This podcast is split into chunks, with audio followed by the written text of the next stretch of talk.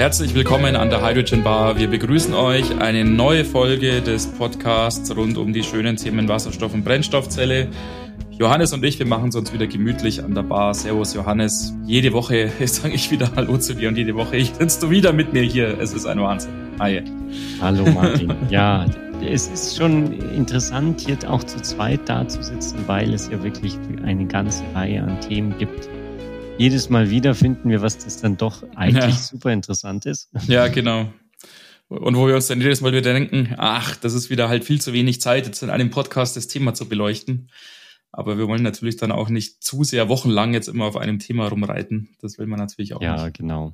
Aber so haben wir jetzt heute ein Thema rausgesucht, das kommt wirklich von der anderen Seite der Erde, nämlich aus Korea.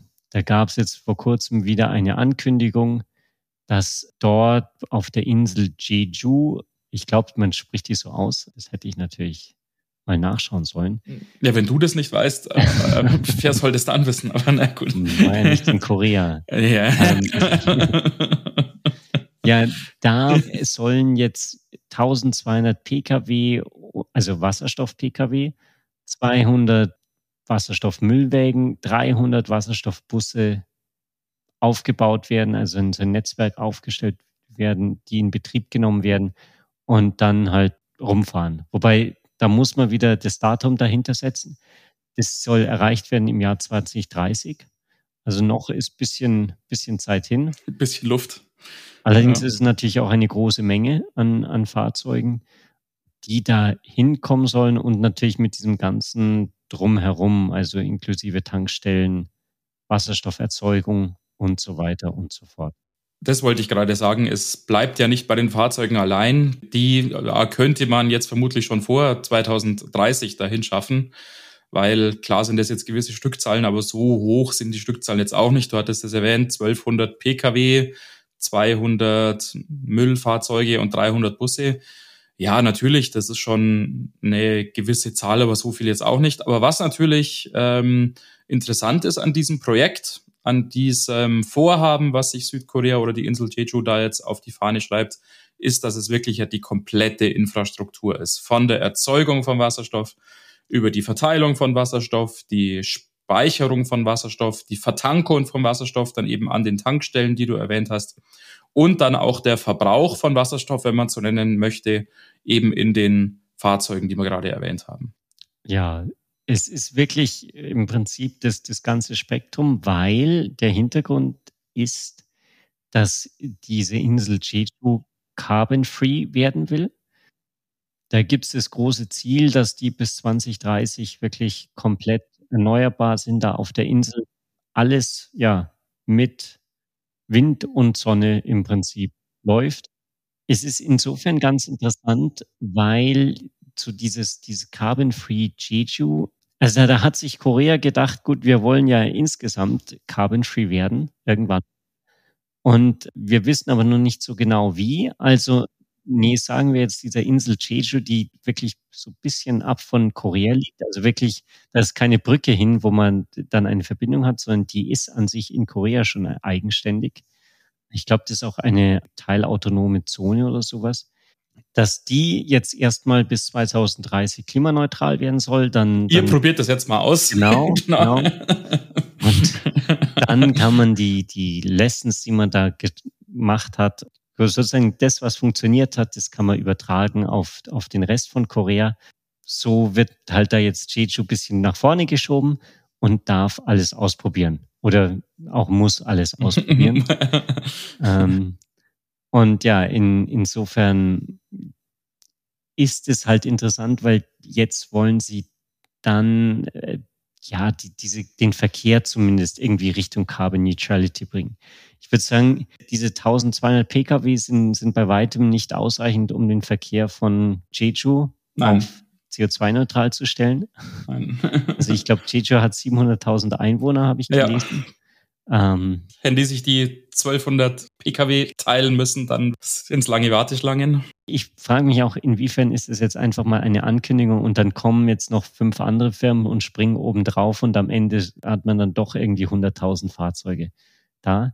weil es halt wirklich dadurch, dass das dieses Vorzeigeprojekt ist in Korea, gibt es wahnsinnig viele Firmen, die da jetzt aktiv werden und die in Richtung dieser Carbon Neutrality gehen wollen. Und da ist halt jetzt der Punkt, dass gerade in, in dem letzten Jahr im Prinzip, in den letzten zwei Jahren, das Thema Wasserstoff halt da auch wahnsinnig an Wichtigkeit gewonnen hat.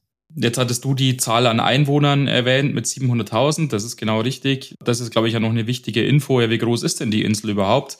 Und ja, genau, du hattest das eigentlich schon beantwortet. Diese Zahl an Fahrzeugen, die da jetzt geplant ist, die wird nicht ausreichen, um diese Insel jetzt mit Fahrzeugen zu versorgen. Die ist auch relativ groß. Die ist also circa 1850 Quadratkilometer groß. Also wirklich jetzt nicht nur eine kleine Malediveninsel sozusagen, sondern wirklich eine große Insel, auch mit vielen Menschen drauf, mit eben 700.000 Menschen. Und insofern hat es dann schon noch eine gewisse Relevanz, weil man könnte natürlich sagen, ja, das ist halt so eine Pipifax-Insel und da will sich die Regierung diese Klimaneutralität schön auf die Fahne schreiben bis 2030 und es steckt eigentlich gar nicht viel dahinter, weil da eh keiner wohnt und irgendwelche Emissionen verursacht. Nein, so ist es nicht. Da ist schon richtig was los. Das sind große Städte, da leben viele Menschen. Und das ist dann tatsächlich in diesem Sinne, wenn man so möchte, schon ein Anwendungsgebiet, was dann in gewissem Sinne vielleicht als Blaupause auch für Gesamt-Südkorea dienen könnte, wenn man wirklich sieht, man schafft es in ja, verhältnismäßigen wenigen Jahren. Ich meine, wir sind jetzt Ende 2022, das heißt, es verbleiben noch acht Jahre, bis wir das Jahr 2030 erreicht haben. In ja, globalen oder technologischen Maßstäben ja trotzdem relativ kurzer Zeit so eine Insel dann eben klimaneutral werden zu lassen. Wobei die lustige Anekdote, die ich da gefunden habe, war, dass das wurde ja schon vor, ich weiß nicht, 2018, 2019 beschlossen, mm. dass man da in okay. Klimaneutralität gehen muss. Und dann hat Jeju auch gesagt, ja gut, jetzt haben wir das, lass uns mal eine Insel vor Jeju auswählen. Ja, genau. und da äh, quasi die Klimaneutralität umsetzen. Und diese Insel, die hat irgendwie 15 Einwohner gehabt. also die Idee hatten schon andere auch, ja, genau. Gut, ja, aber man arbeitet sich vom Kleinen ins Große. Ja, und doch, ja. es war natürlich wichtig, weil die haben halt rein vom Dieselgenerator gelebt anscheinend. Und das ist natürlich auch dann ein guter Punkt. Nichtsdestotrotz, jetzt sind wir auf Jeju und haben diese Insel und die wollten ursprünglich auch, glaube ich, hauptsächlich mit Wind- und Solarenergie das umsetzen. Allerdings haben sie dann irgendwann mal eine Studie gemacht und gesagt im, oder rausgefunden, dass im Jahr 2020 schon 77 Perioden gab, in denen die Windstromeinspeisung gekappt wurde. Und da hatte man schon 19 Gigawattstunden an Energie verloren. Was jetzt an sich natürlich eine Riesenzahl ist. Ich, gut, wahrscheinlich im, im Vergleich für den Strombedarf von den 700.000 Einwohnern ist es nicht so, so wahnsinnig wild. Allerdings haben sie es dann heraus extrapoliert und gesagt, ja gut, dann gibt es mehr erneuerbare Energien und so weiter in 2030. Und dann erwarten sie schon eine Kappung der Stromeinspeisung von 1079 Gigawattstunden. Also, also über einer Terawattstunde. Eine Terawattstunde, genau. Mhm. Und das ist natürlich schon eine ordentliche Zahl. Und zeigt halt wieder auch sehr plakativ, äh, warum und wieso so viel über Wasserstoff gesprochen wird. Weil Wasserstoff eine Möglichkeit darstellt, diese eine Terawattstunde, die sonst einfach verloren wäre, halt nicht verloren zu geben. Vielleicht nicht mit der gleichen Effizienz zu nutzen, wie wenn man direkt jetzt den Strom für eine Anwendung verbraten könnte, zum Laden von Fahrzeugen oder für andere Anwendungen. Aber man kann eben aus dieser einen Terawattstunde erneuerbarem Strom, den man sonst einfach wegwerfen müsste, Wasserstoff erzeugen über die Elektrolyse, vielleicht irgendwann mal auch über Pyrolyse, haben wir letzte Woche drüber gesprochen, Johannes. Und hat dann einen nahezu perfekten Energiespeicher, weil er eben verhältnismäßig leicht zu transportieren ist, verhältnismäßig leicht zu speichern ist und halt auch eine Langzeitspeicherwirkung bietet, die Strom in der Form nicht bietet. Ja, und genau den gleichen Gedanken hatte dann natürlich Jeju und einige Firmen da auch und haben gesagt, gut, jetzt müssen wir das irgendwie nutzen, müssen Wasserstoff daraus machen. Aber natürlich wieder die große Frage, wie mache ich das denn? Und dann haben sie anscheinend im Jahr 2020 schon eine Demonstrationsanlage auf oder angefangen aufzubauen, die dann 1000 Tonnen Wasserstoff pro Jahr herstellen soll. Und die ist wohl wirklich gerade vor kurzem dann auch ja, ans Netz gegangen. Ich weiß nicht, ob sie schon wirklich diese 1000 Tonnen herstellen kann, aber die ersten Elektrolyseure arbeiten da schon. Und da hat man genau das gemacht, dass man gesagt hat, man nimmt verschiedene Elektrolyseure, man nimmt diesen IM-Elektrolyseur, den Solid Oxide. Solid Oxide, ja. Dann PEM und Alkaline und probiert einfach mal aus, wie das funktioniert und äh, schaut dann, ja, wie gut es läuft, wie zuverlässig das läuft, wie man da diesen Windstrom hernehmen kann und so weiter. Ja. Und will das dann alles im Hinblick auf eine noch größere Elektrolyseuranlage untersuchen, die dann 2026 ans Netz gehen soll oder die in 2026 laufen soll. Man hat also diese, ja, man kann es fast nicht mehr Demonstrationsanlage nennen, Johannes, weil 1000 Tonnen Wasserstoff im Jahr, das ist schon, das ist schon auch eine Ausnahme. Aber dann ab 2026 war wirklich das ganz große Ding da stehen und dann eben mit der Technik, die sich da entsprechend durchgesetzt hat. Und dann natürlich die Frage, wo kommt der Strom her? Und das ist, wie du es ja auch schon erwähnt hast, natürlich auf der einen Seite Photovoltaik, die es auf der Insel gibt, aber auf der anderen Seite vor allem die Offshore-Windparks, die natürlich in Korea immer eine ganz große Rolle spielen, weil da natürlich viel mehr einfach vorhanden ist. Also. Mhm. Ja. Und dieser, dieser Wasserstoff aus diesen, diesem großen Projekt dann soll wirklich auch genutzt werden, um die 1200 Pkw und Müllwagen und Busse zu betanken, dass man da den Wasserstoff auch nutzen kann. Also insofern, der, der Zeithorizont ist da schon ein bisschen gestretched, aber nichtsdestotrotz will Hyundai, die diese Fahrzeuge zur Verfügung stellen, schon nächstes Jahr die ersten Fahrzeuge da ausliefern, dass die benutzt werden können. Und da sagen sie dann, sie wollen auch mobile Wasserstofftankstellen aufstellen und dann sozusagen das zu überbrücken. Ja, genau. Es soll irgendwann natürlich dann auch die fest installierten Wasserstofftankstellen geben, um dann die höhere Zahl an Fahrzeugen zu versorgen. Was mir dann auch aufgefallen ist, Johannes, ich weiß nicht, wie es dir geht, der Ramp-up, was jetzt die Fahrzeuge angeht, der ist relativ flach. Es gibt ja diese Aussage, dass in 2025 da erstmal 200 Pkw, 50 Müllfahrzeuge und 100 Busse in Betrieb sein sollen. Ja, sehr vorsichtiges Vorgehen. Ja, das ist jetzt relativ vorsichtig ich meine, gut, man darf nicht vergessen, jetzt bei den Müllwägen und auch bei den Bussen wird das wahrscheinlich eine gewisse Herausforderung sein, jetzt nicht wegen der Technologie, sondern einfach wegen der Lieferzeiten. Aber die 200 Pkw, da könnte ich mir jetzt denken, die hat Hyundai ja auf dem Hof stehen sozusagen. Und also das ist jetzt, glaube ich, nicht allzu herausfordernd, jetzt bis 2025 da 200 Nexos hinzuschaffen. Ich, ich glaube, das Problem für die ist halt wirklich, dass der Einsatz Bereich noch extrem beschränkt ist. Ich glaube, da auf Jeju gibt es überhaupt keine Wasserstofftankstelle bisher. Und selbst wenn du dann irgendwie drei, vier mobile Tankstellen aufstellst, dann hast du die ja auch wahrscheinlich nur da in der Hauptstadt von der Insel.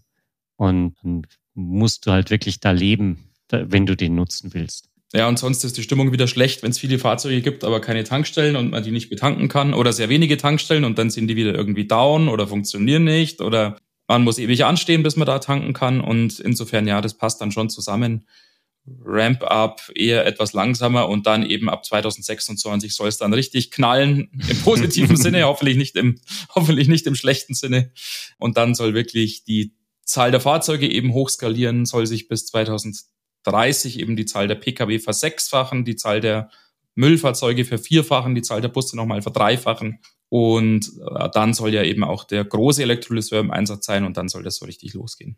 Ein interessanter Punkt ist halt auch noch, dass es ja wirklich da, denen darum geht, da dieses quasi Vorzeigeprojekt zu machen und dann halt andere Leute zu oder andere Firmen vor allem zu inspirieren. Sagen hier, wir wollen klimaneutral sein und haben die großen Pläne und das wird alles unterstützt und so weiter. Und da gab es jetzt auch im August eine Meldung, dass ein riesiger Offshore-Windpark mit grüner Wasserstoffproduktion gerade vor Jeju, vor der Insel, aufgebaut werden soll. Und das ist halt schon ziemlich beeindruckend. Also zumindest für mich sind es wirklich gewaltige Dimensionen, über die da gesprochen wird. Irgendwie mit 1,5 Gigawatt an Wind, äh, Windleistung. Und dann anscheinend wirklich ein Offshore-Elektrolyseur, sodass man das nicht mit Stromleitungen ans Land anschließt, sondern einfach nur da den riesen Elektrolyseur hat, der einfach aus dem Strom Wasserstoff herstellt. Genau, sehr spannendes Projekt. Das finde ich gut, dass du es noch erwähnt hast. Das hatte ich auch gesehen. Auch da wieder Ramp-up verhältnismäßig langsam. Da wird ja jetzt erstmal versucht, die Windverhältnisse jetzt einzuschätzen. Also da werden dann LIDAR-Sensoren installiert die jetzt dann sozusagen untersuchen sollen, ja, wie sind denn da genau jetzt die Windverhältnisse?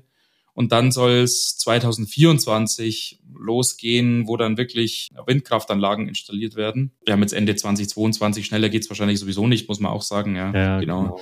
Also, das sind ja, stimmt. riesige Windkraftanlagen. Ich wusste ja. gar nicht, dass es dies gibt, die 15 Megawatt ja. einer Windanlage ja. und dann 100 Stück davon. Ja, und dann 1,5 Gigawatt, das ist, das ist ein großer Windpark. Also, mhm.